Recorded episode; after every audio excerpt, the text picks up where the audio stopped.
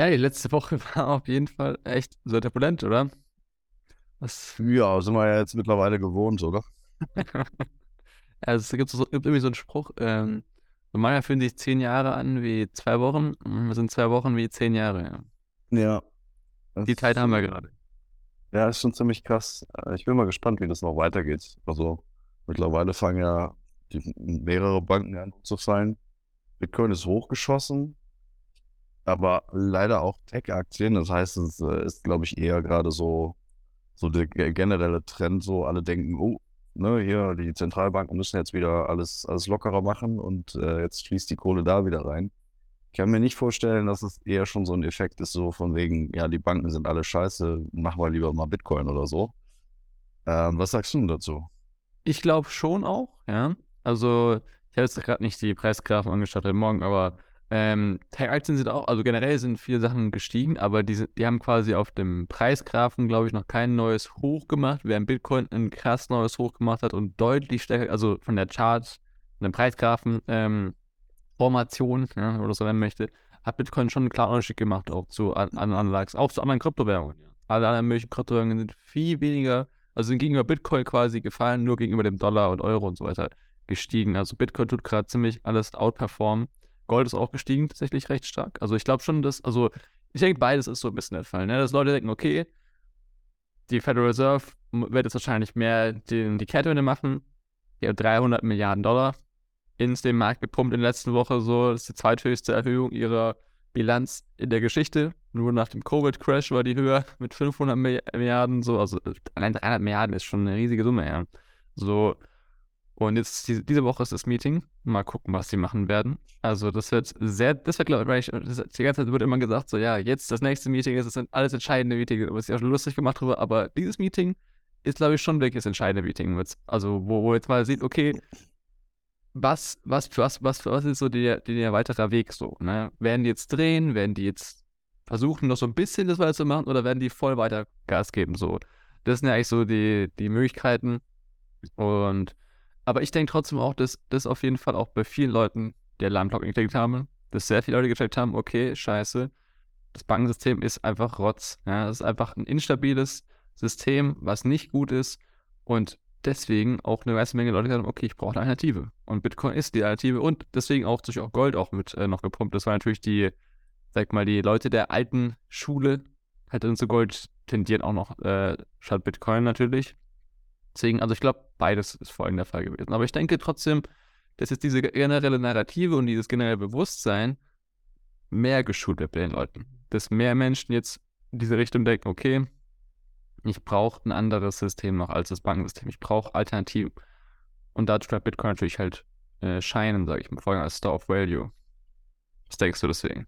Oh ja, ich glaube, das ist noch ein bisschen problematisch, weil so richtig äh, angekommen, dass die, dass die Banken gerade umkippen, ist halt halt bei den, ich sag mal, bei den meisten Leuten noch gar nicht. Wir kriegen das natürlich mit, weil wir in unserer Buffel sind ja? und schließen, äh, ziehen dann unsere Schlüsse daraus. Aber ich glaube, bei den meisten Leuten ist es noch gar nicht angekommen, dass es, dass es so krass war, weil 2008 war das e-, ebenfalls so, dass dann auf einmal, ja, die und die Bank, die ist pleite und ach ja, die wird jetzt da gerettet und so weiter und so fort. Hatte aber so keinen direkten Aus, keine direkten Auswirkungen auf den Otto-Normalbürger, zumindest nicht hier in Deutschland. Hm. Und ich glaube, dass das, was da gerade jetzt an, an Bitcoin reinschließt, sind halt eher so die, ähm, vielleicht auch Institutionen, die sowieso schon irgendwie in Bitcoin äh, Store of Value sehen oder sowas. Aber halt eigentlich auch die, die vorher schon in Krypto gewesen sind. Ja, weil die, das. Oder Amerika natürlich könnte auch sein. Ne? Ja, genau. Das, das sind die Leute, die dann halt eben in, in dieser Bubble auch sind, ne? beziehungsweise die halt auch äh, sich vorher schon mit Bitcoin beschäftigt äh, haben. Ich glaube, dass das noch nicht so jetzt so eine größere Migrationswelle ist. Dazu müsste noch mehr, äh, mehr passieren, dass die Leute das noch mitkriegen für sich, dass sie denken, mhm. oh mein Gott, das ist, das ist Kacke, was da gerade passiert. Ich glaube, das funktioniert noch nicht. Also mhm. Ich habe ich hab so das Gefühl, dass es so, ja, vielleicht schon so ein bisschen, äh, dass die Leute, die sowieso vorher schon irgendwie mit, mit Bitcoin irgendwas anfangen konnten, dass die jetzt vermehrt eben sagen, okay, ich möchte hier lieber nicht mehr Geld auf meinem Bankkonto haben, sondern habe das lieber in Krypto. Ähm, daran sieht man aber auch mal, dass das quasi in den letzten Jahren die Adaption halt schon gestiegen ist. Das ist halt, ne, dass dass du da halt schon größere Ausschläge siehst als bei anderen Assets. Mhm. Und ähm, das sieht man schon, aber ich bin noch der Überzeugung, dass es noch nicht Mainstream genug ist, dass, dass die Leute sagen, oh, äh, das mit dem Bankensystem, das funktioniert gar nicht mehr. Also ich unterhalte mich auch immer mit, mit Leuten, die, die sich gar nicht mit sowas beschäftigen. Und da merkt man halt, dass das gar nicht so ein richtiges Thema ist momentan. Mhm. Also Ja, ja, das die, kriegen das, die, kriegen, die kriegen das mit, ja, denken sich aber, das ist komplett weit von mir weg. Das ist ne, genauso wie der Raucher den Herzinfarkt so von sich wegdenkt. Ja, das wird ignoriert, ähm, obwohl man eigentlich fast, fast direkt schon betroffen sein könnte. Wenn man jetzt zum Beispiel Geld auf der Deutschen Bank hat oder sowas, würde ich mich jetzt auch nicht so wohlfühlen. Ja? Äh, Mhm. Also, wenn man jetzt quasi nochmal in 2008, äh, 2007, 2008 zurückdenkt, ähm, da war ja auch ziemlich viel schiefgelaufen, sage ich mal, äh, bei der Mhm. Deutschen Bank. Ne? Die war ja da auch schon öfter mal in den Medien. Momentan hört man nichts, aber ne, wir es ja jetzt an der Credit Suisse. Und komischerweise sind es halt bei den Banken auch unterschiedliche Probleme, die da teilweise auftauchen. Ne? Die sind nicht alle die gleichen, aber alle sind so krass, dass sie gerettet werden müssen. Und Credit Suisse ist jetzt ein Ding, ähm, da muss ich sagen, okay, das ist jetzt von der Größe her für, ein- für ein kleines Land wie die Schweiz dann schon echt ein Brett, was man da nageln muss. Ich, gut, jetzt gibt es ja diesen, diesen Deal anscheinend, dass die UBS den für, für ein Penny, äh, für ein paar Pennies äh, kauft, mit Milliarden an Garantien von der, von der Schweizerischen Nationalbank, ne? Und, und noch, äh, weiß ich nicht, wie viel Krediten. Ähm, aber im Endeffekt äh, ist das schon ziemlich hart. Jetzt stelle ich mir mal gerade vor, was passiert, wenn der U du, die UBS jetzt noch in Schieflage gerät. Warum auch immer. Ja, das sind ja alles so, so Dinge, die kriegt man ja von außen gar nicht so richtig mit, wenn man nicht in diesem, äh, in diesem Bankenumfeld sich bewegt und dann sieht, wo die Probleme überhaupt kommen. Das kommt ja dann leider immer erst zutage, wenn es zu spät ist. Und ich würde auch mal gerne bei den, bei den deutschen Banken da reingucken. Also, ja. Mhm. Ja, ich glaube, da kommt auch noch einiges, ja. Ja, ich glaube, das ist, das, äh, das ist jetzt so. Ich denke, du hast recht, auf jeden Fall. Der Mainstream ist auf jeden Fall noch nicht äh, jetzt auf Bitcoin aufgestiegen. Ich du, du, du hast schon wahrscheinlich sehr recht, dass halt die Leute, die sowieso schon mal Berührungspunkte hatten, sagen, okay, ich brauche jetzt mehr Bitcoin, ich will weniger Geld auf dem Bankkonto haben, mehr Geld in Bitcoin haben.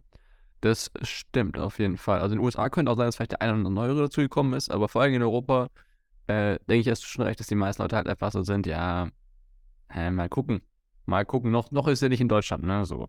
Das ist ja so die, diese, diese generelle äh, Ding, aber ich glaube, es werden sehr viele Banken jetzt noch ins Schwanken kommen, so, ne? Das, äh, und ja, du hast recht, auch vor allem auch diese UBS, wenn die jetzt ins Schwanken kommt, nachdem die Credit Suisse quasi aufgenommen hat, dann wird es aber richtig spannend, wie wir die Schweiz und das Ganze dann noch regeln. Also, das ist ja, also, keine Ahnung. Also, ich glaube, der Franken macht dann den, den, den Abflug, ja. So, das, äh, viele Möglichkeiten haben die dann wahrscheinlich gar nicht mehr da. So, weil schon recht, die Schweiz ist zwar ein, ein, sehr, ein sehr wohlhabendes Land, aber trotzdem noch ein recht kleines Land. So. Und bei der Credit Suisse, ich bin jetzt kein Experte dafür, aber glaube ich, waren auch sehr viele Ausländer natürlich, auch ausländische Firmen und auch viele, viele solche äh, Gelder depositiert und sowas. Ähm, so, ne, mal gucken, wel- welche Auswirkungen das auch wiederum in andere Länder auch wiederum so hat. Das es ist ja diese Problematik, dass man nicht sagen kann, ah ja, da in den USA ist irgendwas passiert. Jetzt, das tut uns in Europa nicht. Das ist einfach nicht so der Fall. Wir sind einfach in einer so globalen Welt, dass das super schnelle Auswirkungen auch hier hat. So. Allein auch ist ja auch sehr krass, wie schnell diese Bankruns passiert sind. Das ist ja auch in der Geschichte eine Neuheit durchs Internet halt. Leute haben das mitbekommen, Leute sind dann zur Bank gegangen, wollten ihr Geld rausholen, haben Bilder gesehen von Schlangen vor den Banken, zack, mehr Leute von den Schlangen vor den Banken. Und zack ist der Bankrun innerhalb von ein, zwei Tagen in vollem Gange und die Bank geht unter so. Und deswegen, Ja, muss natürlich heutzutage- trotzdem. Hm? Heutzutage, heutzutage funktionieren Bankruns ja grundsätzlich erstmal anders. Ne? Ja, online die, natürlich, Die, ne? die langen Schlangen, sondern die Leute heben einfach ihr Geld ab vom Konto und dann ist es einfach weg. Mhm. Also du brauchst nicht mehr anstehen. Und ja, was passiert dann? Ja, dann müssen die irgendwann halt eben äh, die, die Auszahlung anhalten. Das ist Ja, halt ja. echt, ist halt, äh, ist echt krass so. Aber ich habe trotzdem auch, also trotzdem Schlangen vor den Banken. In den USA zumindest gab es die Ja, auch das stimmt. vielen äh, regionalen Banken und sowas, dass die Leute dann auch ihr Cash, das Geld sich äh, holen wollten. Weil natürlich die Sache ist die, wenn du es jetzt online überweist, wohin weißt du es dann, ne? das ist auch immer so, also auf andere Bankkonto auf, vielleicht. auf eine Kryptobörse vielleicht. Ja, auf eine Krypto. Keine ne? Das, das ist die, die, die Gutheit halt, die, sage ich mal, Nee, aber das, äh, aber das äh, ist ja, ne, wenn du, wenn du jetzt hörst, okay, die und die Bank hat Schwierigkeiten und ich weiß jetzt nicht, ne, äh, ob das jetzt irgendwie noch gedeckelt ist oder nicht, dann äh, überweist es halt an irgendeine andere Bank, wo du nicht dir sicher bist oder beziehungsweise wo nicht gesagt wird, die haben Schwierigkeiten. Ne? Also Hm. es, da musst du ja auch dann auch gucken, dass du es irgendwie verteilst. Ja, äh, vor allem ist ja auch interessant, die meisten Leute sind auch zu den ganz großen Banken dann geflohen in den USA. Jetzt sind die großen Banken noch größer geworden. Also das ist generell schon eine schlechte Dynamik eigentlich, weil die haben sowieso schon viel zu viel Macht. Aber was ist, wenn die jetzt ins Wanken geraten? Ne?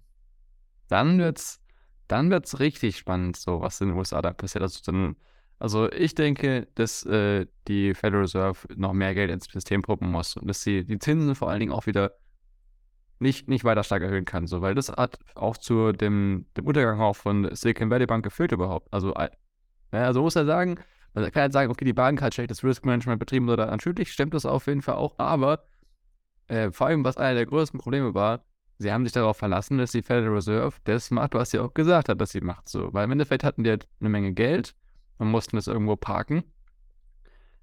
2020, 2021 und die haben gedacht, okay, ne, lang, äh, langjährige Staatsschulden sind eine relativ sichere Anlage, wird ist, ist immer so gesagt worden, so weiter. Die Federal Reserve sagt, die Zinsen nicht schnell erhöhen werden, sondern die lassen die bei, also nach dem Plan von damals, von 2021, na, jetzt sind es bei 0,5 Prozent. Jetzt sind sie aber bei 4,5 Prozent. Dadurch ist halt quasi der Wert der Anlagen, die sie gekauft haben, der sicheren Anlagen, also einer der sichersten Anlagen, die man eigentlich so kaufen könnte, äh, quasi nicht mehr der gleiche gewesen. Und das hat quasi diese ganze Sache eigentlich losgekickt. So, das zeigt auch nochmal krass.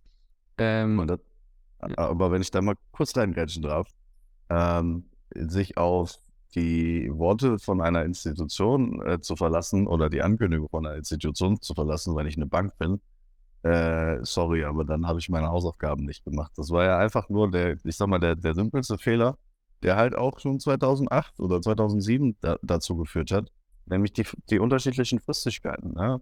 Du hast quasi deine, deine ähm, Rücklagen oder deine Einlagen hast du länger, längerjährig ähm, verzinst oder beziehungsweise lä- längerjährig gebunden, müsstest diese aber theoretisch, zumindest zu einem gewissen Teil, ähm, schnell liquidieren können. Und das kannst du mit zehnjährigen Staatsanleihen nicht, wenn du die halt so budgetierst, dass du sie bis zur Fälligkeit eben halten möchtest.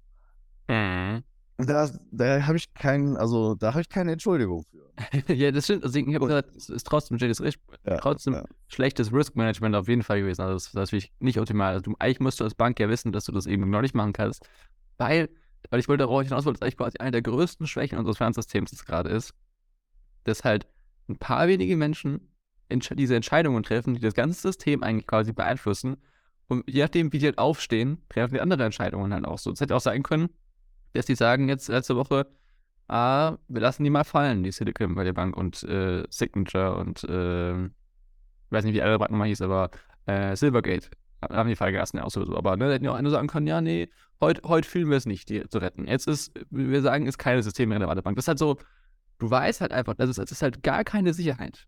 Du hast keine Sicherheit darin, wie die Finanzpolitik weitergeht, ob die dir jetzt helfen werden, ob die nicht helfen werden, wie die Zinsen erhöht werden oder nicht. Die, die geben dir zwar eine, eine ähm, die sagen quasi, was sie machen werden, aber die machen das dann nicht so.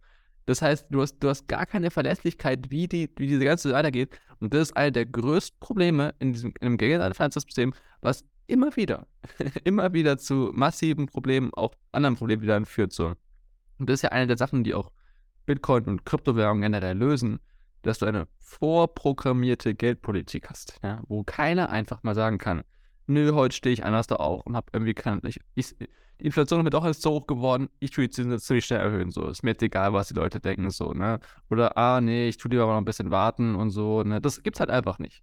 Es ist halt klar festgelegt, okay, wie viel Geld wird, also wie viele neue Bitcoins zum Beispiel werden erschaffen, wann, wie oft, ja, so, du weißt es ganz genau, wenn wenn es auch zum Beispiel, wie bei Ethereum zum Beispiel einen deflationären Mechanismus gibt, ist auch ganz klar festgelegt, so, alles, du kannst alles verifizieren und kannst dir sicher sein, okay, so wie ich das jetzt hier ne, vor mir habe, so wird es auch passieren und eine Änderung kann nicht so schnell passieren.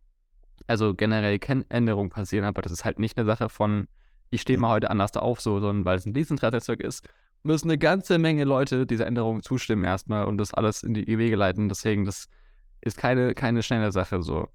Dementsprechend hast du halt einfach Sicherheit in dem Sinne, wie es halt weitergeht so. Und das ist halt super wichtig, um planen zu können, weil das ist ja im Finanzbereich besonders extrem wichtig. Weil im Endeffekt ist es, wie du sagst, ein Planungsfehler. Du hast halt einfach viel Ja. zu viel in die falschen Pläne, also dein Plan war auch falsch, dass du dachtest, okay, ich brauche das Geld nicht so schnell, ich kann das in diese langjährigen Sachen reinpacken.